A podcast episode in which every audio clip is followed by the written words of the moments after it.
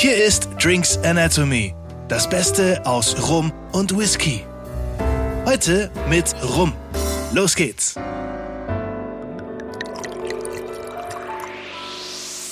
So, hallo zusammen. Heute sind wir bei Sebastian von El Ron del Artesano zu Gast und es geht um leckeren Rum. Da sind wir heute mal ganz gespannt. Ähm, Sebastian, stell dich doch gerne einfach mal kurz vor. Ja, erstmal hallo ihr zwei. Freut mich, dass ihr hier seid und mit mir schon die Runde durchs Lager geschlichen seid, durchs Fasslager. Das haben wir nämlich. Die heiligen Hallen schon bestreiten. Oh ja. Also, ja.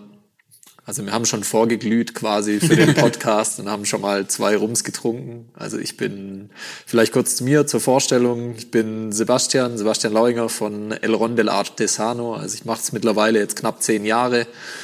Ähm, füll nur Panama rum, das vorneweg, also kein klassisches Independent Bottling, weil das auch oft als Frage kommt, also im Endeffekt eine Fremdabfüllung für irgendeine Distille oder mehrere Distillen, sondern ich arbeite da mit einem Partner aktuell zusammen.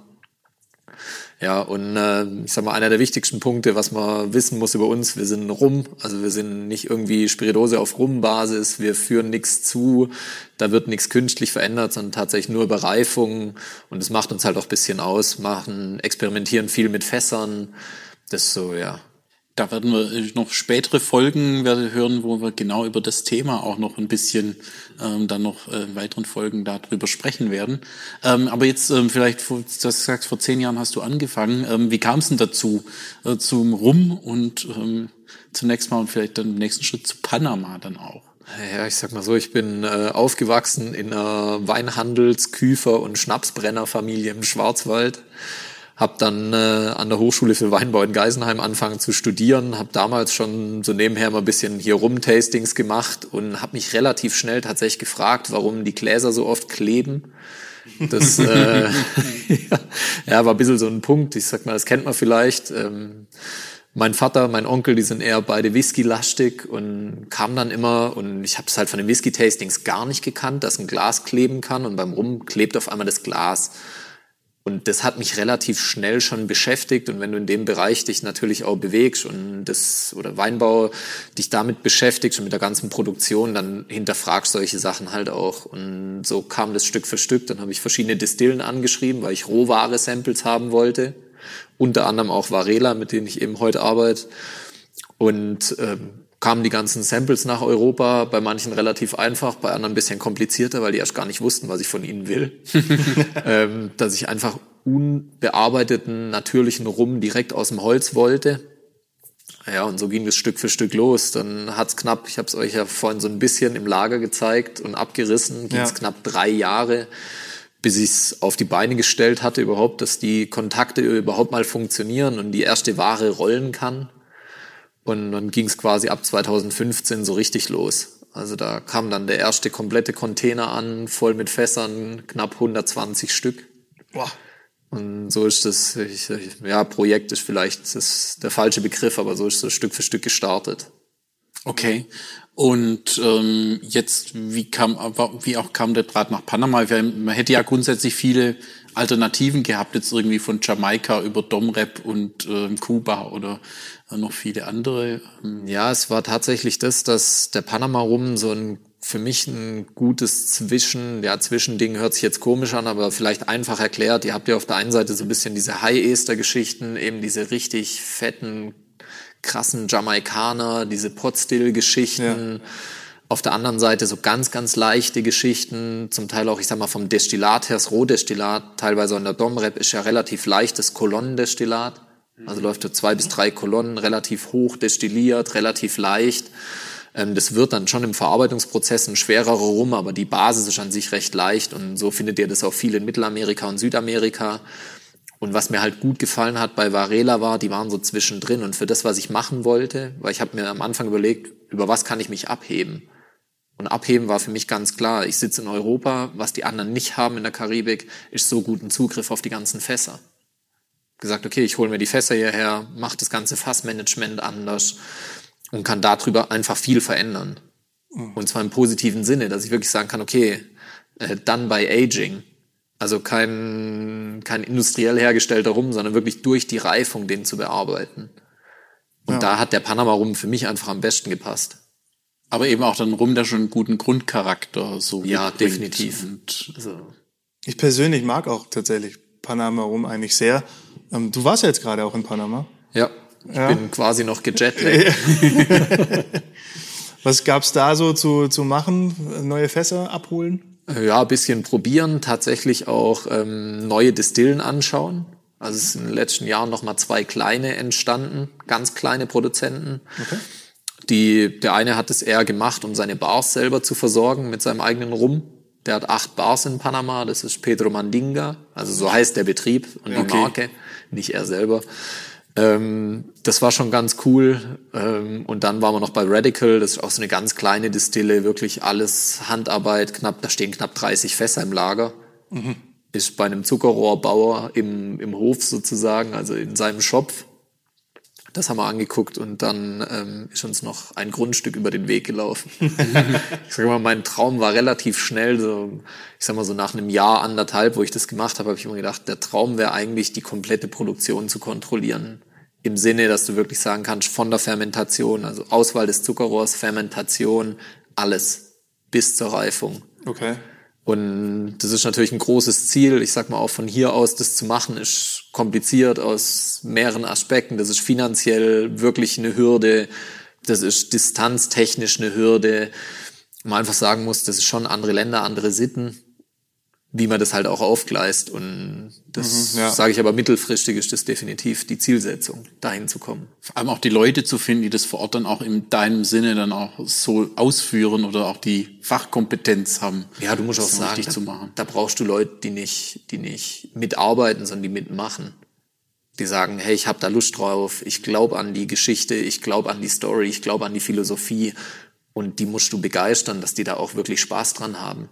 Beteiligen, begeistern. Und das ist jetzt schon das Ziel. Kontakte haben wir jetzt dort ein bisschen gepflegt, waren bei vielen Freunden zu Besuch, haben eigentlich wirklich zehn Tage lang nichts anderes gemacht. Wir haben mal drei Tage lang die Füße hochgelegt und gelesen und sonst nichts. Also ihr seht es auch. Ähm, Braun geworden, ja. ja, ja, Genau, brutal. Karibik-Flair muss man ja auch mal ein Braun bisschen wie ein französisches Baguette. Und gleichzeitig wahrscheinlich auch ein ordentlicher Culture Clash, wenn man so als ja, mit den deutschen Attributen von Vorstellungen von Arbeit da hochgeht. Ja, ich sag mal so, dadurch, dass ich es ja schon ein bisschen kenne und ein paar Jahre mache, ähm, kann ich nur sagen, wenn man da jetzt frisch einsteigt, so als Rookie und da hinkommt, wird man schon mal zeitnah geerdet. Weil Ja. die Problematik ist tatsächlich die, wir, es ging allein dreieinhalb, knappe vier Tage, bis beim Notar mal was passiert ist, weil dann Unterlagen fehlen, weil manche Menschen in Panama schlichtweg kein Konto haben. ähm, und so geht's immer weiter. Also da erlebst du schon Dinge, wenn du da sagen würdest, das ist in einem Tag erledigt, ich plane das auf einen Tag, dann fliegt dir das glatt um die Ohren. Also da musst du wirklich immer ein bisschen Puffer einrechnen, auch bereit sein, einfach mal was umzuplanen, zu sagen, okay, dann fahre ich halt morgen noch nicht weiter, sondern bleib halt noch ein bisschen hier und erledigt es noch zu Ende.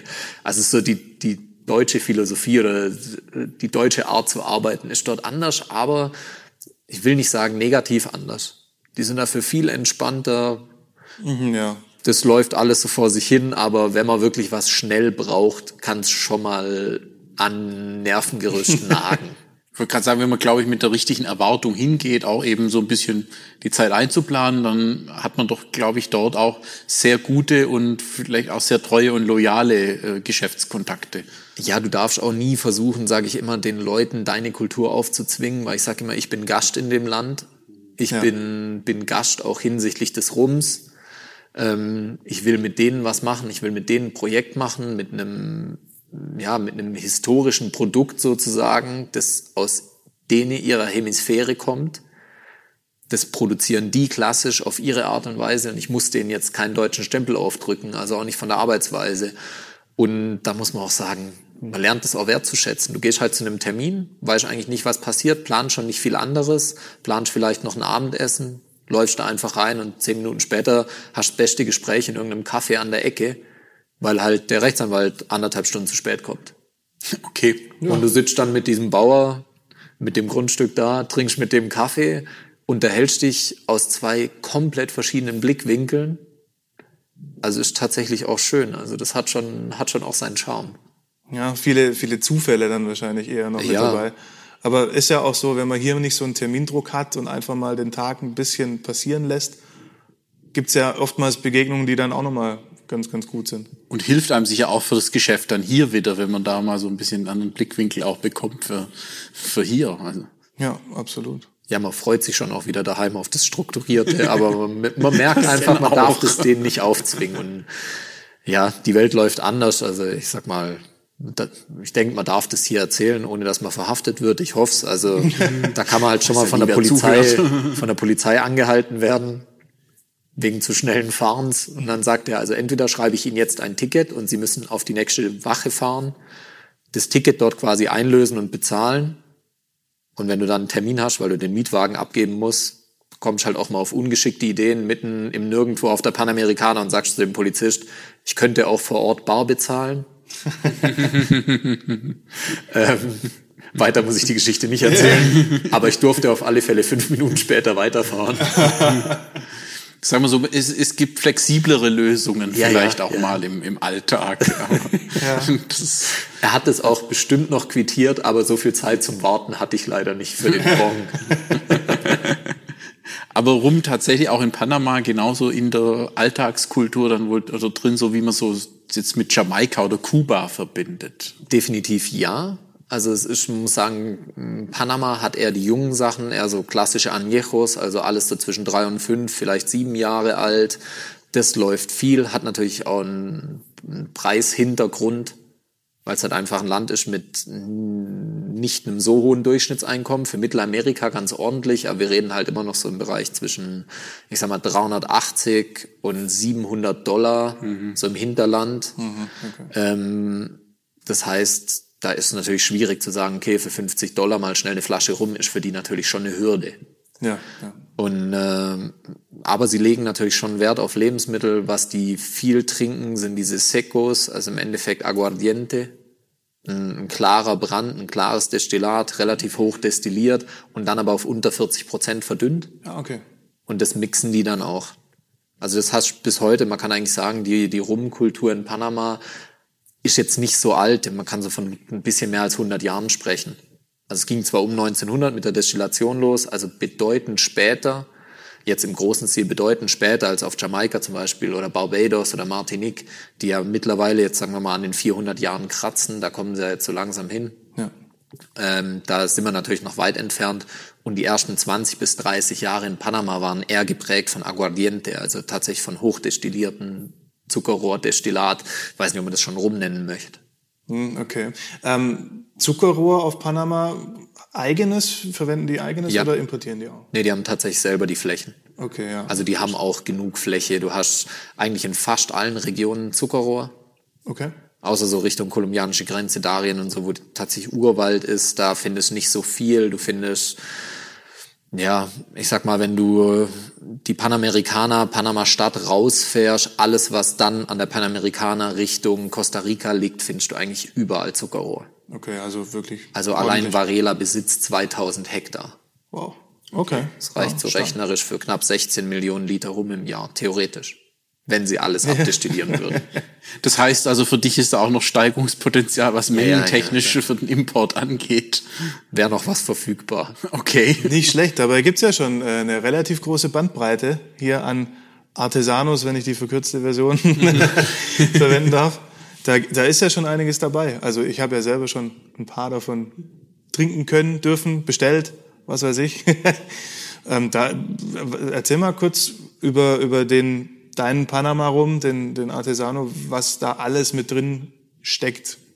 Also ich sag mal so, ich hole ja die Fässer ab sieben Jahre aufwärts. Also ich hole siebenjährige Fässer, ich hole zwölfjährige, 15-jährige, 20-jährige Fässer rüber und reif dann hier wirklich nach. Gehe wirklich jedes Fass auch einzeln an, wie ein einzelnes Projekt und sag, okay, ich verkoste erstmal, was kommt an Rohware an, mache mir Notizen, okay, was kann ich mir vorstellen, was dazu passt, wähle dann dementsprechend die Nachreifung oder lasse es auch erstmal im Originalfass drin. Ihr habt das ja vorhin gesehen auch Ja. ähm, dass dann noch relativ viele auch Originalfässer stehen und schau dann, wie sich's weiterentwickelt. Und dann fülle ich ja das meiste als Single Cask ab, das heißt wirklich als Einzelausdruck. Dadurch läuft's halt so, dass ich quasi das Fass rausnehme, wenn ich sag, es ist reif, nehme ich es aus dem Lager raus, füll's ab, mach's füllfertig und habe dann natürlich immer so eine Range zwischen, ich sag mal so 10 bis 12 verschiedenen Abfüllungen. Und wenn dann wieder ein Fass weg ist, kommt halt wieder Neues nach. Ich habe so eine Core-Range, kann man mittlerweile sagen. Da zählt der Artesano 7-jährig Amarone Cask dazu, der Ruby Port 8 und der Tawny 9. okay. Die versuche ich quasi von der Qualität her immer zu replizieren. Also zu sagen, okay, also allein Tawny Ruby Fest, das sind jetzt 150 Stück. Okay, wow. Amarone ist jetzt mittlerweile geschrumpft auf so knapp 50. Aber ich habe quasi immer was Reifes, was ich füllen kann. Und die versuche ich halt so, dass man wirklich auch sagen kann, okay, wenn ich in den Laden gehe und ich kaufe mir einen Artesano, weiß ich zumindest bei den drei, die sind aromatisch immer ähnlich, weil nicht jeder möchte auch sich auf das Thema Einzelfass einlassen, eine Flasche daheim stehen haben und sagen, nachher schmeckt die mir nicht, sondern man möchte sich halt auch auf eine gewisse Qualität verlassen können. Da sage ich bei den dreien, die schwingen aromatisch immer in einem gewissen Level. Das heißt, da hast du wirklich was im Glas, wo du sagst, okay, wenn ich sie nicht direkt nebeneinander stelle, kann ich im Regelfall nicht sagen, sie sind so unterschiedlich. Hm, Okay. Und das ja. ist einfach der Vorteil. Und alles, was danach kommt, die restlichen Abfüllungen, sind wirklich Einzelausdrücke. Zum Teil, ich habe ja das Garnacha Cast zum Beispiel gefüllt. Davon hatte ich nur ein einziges Fass. Ah, okay. Wenn es halt weg ist, ist es erstmal weg. Von dem Winzer kriege ich in nächster Zeit kein neues wahrscheinlich, weil er nicht so viele leere Fässer hat. Und so geht's halt weiter. Ja, okay. Den Ruby Port habe ich gerade zu Hause. Äh, ich sag mal so in der Verwendung. ja, aber da, da gibt's echt viele, viele spannende und bisher fand ich alle wirklich top. Du hast ja jetzt auch einen mitgebracht, den wir jetzt hier Ja, direkt mal prüfen können. Ich habe euch einen, davon liegen auch knapp 50 Fässer. Und zwar Virgin Oak in verschiedenen Altersstufen. Also Virgin heißt im Endeffekt ein jungfräuliches oder Oak ist ja die Eiche, eine jungfräuliche Eiche. Ja. Bedeutet einfach, da war noch nie was drin. Also das ist auch kein Ex-Bourbon-Fass, sondern das ist in den USA hergestellt von einem Hersteller, der sonst die Bourbon-Produzenten beliefert, Also amerikanische Weißeiche. Ja, die Fässer. genau. Okay. aber direkt dort gekauft. und noch nie was drin gewesen. Ähm, ja, viel, viel ist ja immer in Ex-Bourbon-Fässern tatsächlich. Ja. Rum ist ja gerne in diesen Ex-Bourbon-Fässern. Ich bin jetzt persönlich auch sehr gespannt auf das Virgin Oak.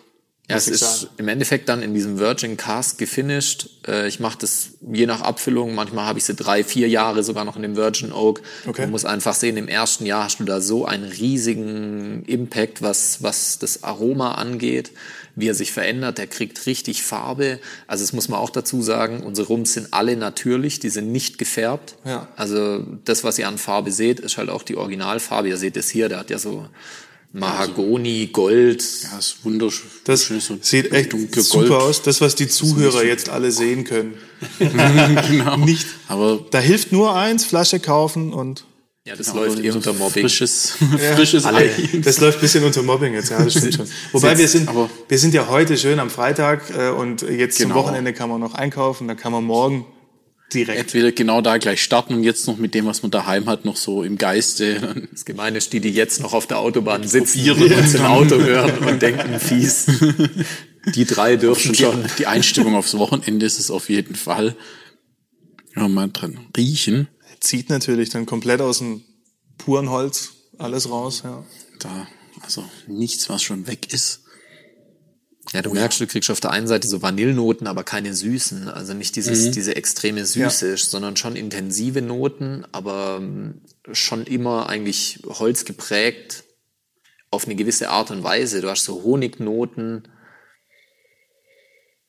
Ja, absolut. Ist auch, Also, ist auch ein bisschen so das Karamell, aber es ist nicht eben das, was man sonst so oft bei rum, diese Tretsch-Süße, Genau. was aber mit, mit dem Nachgezuckerten dann sicher er kommt. Was, Ja, oder wenn du ihn aromatisierst, also er springt dich halt nicht so an, weil er natürlich, ich sag immer, ein künstliches Aroma ist im Regelfall immer stärker als das natürliche leider. ja, ja. Aber genau das hast halt hier die Thematik und du merkst auch, wenn er so eben, wenn in der Hand hältst, das Glas und es ein bisschen anwärmst, wie das auch immer stärker zur Geltung kommt.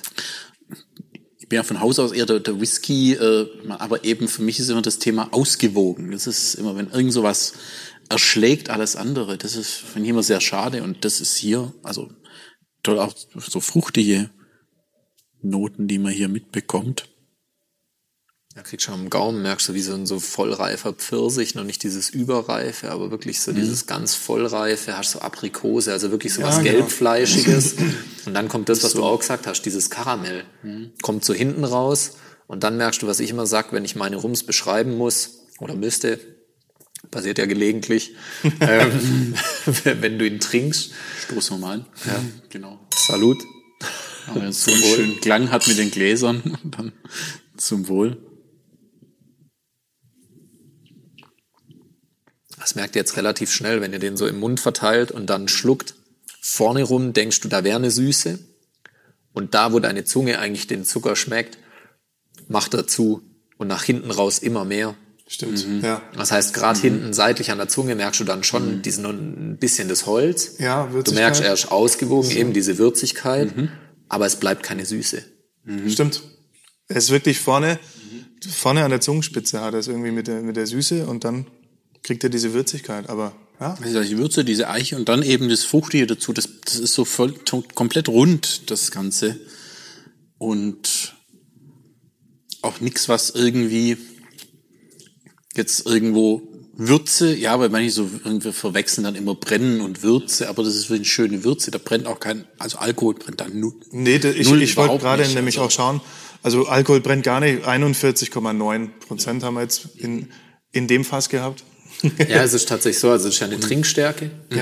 Und in dem Fall, also diese Zahlen, die ihr da seht, das werde ich manchmal gefragt, weil Leute sagen, okay, hast du da irgendwie ein Fable für krumme Zahlen oder irgendein Aberglaube? Dann sage ich, nee, ich fülle halt nicht mit 42, 44, 46, nicht weil ich den Punkt nicht treffe oder weil ich nicht richtig rechnen kann beim Runtersetzen, sondern es geht tatsächlich darum, dass ich sage, ich nehme ein Fass, probiere es in Fassstärke und stelle mir dann verschiedene Samples hin und stelle die auf die verschiedenen Stärken ein.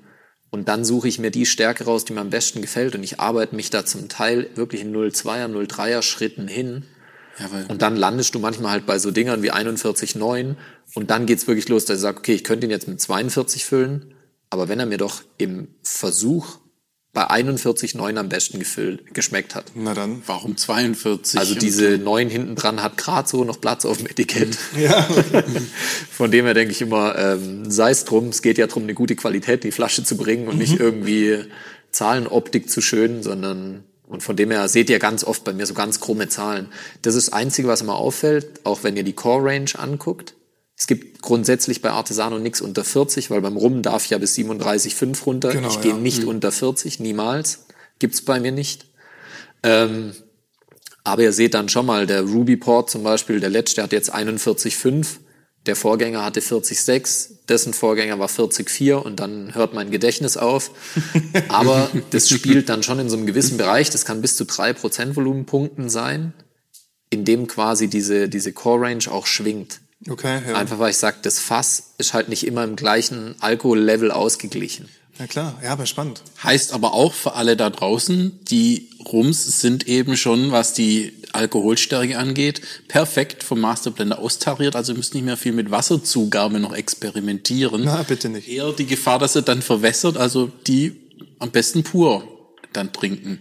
Ja, ich, ich sehe schon, für mich ist es heute gefährlich, weil wir sind ja hier direkt ähm, bei dir in Villingen-Schwenning zu Gast.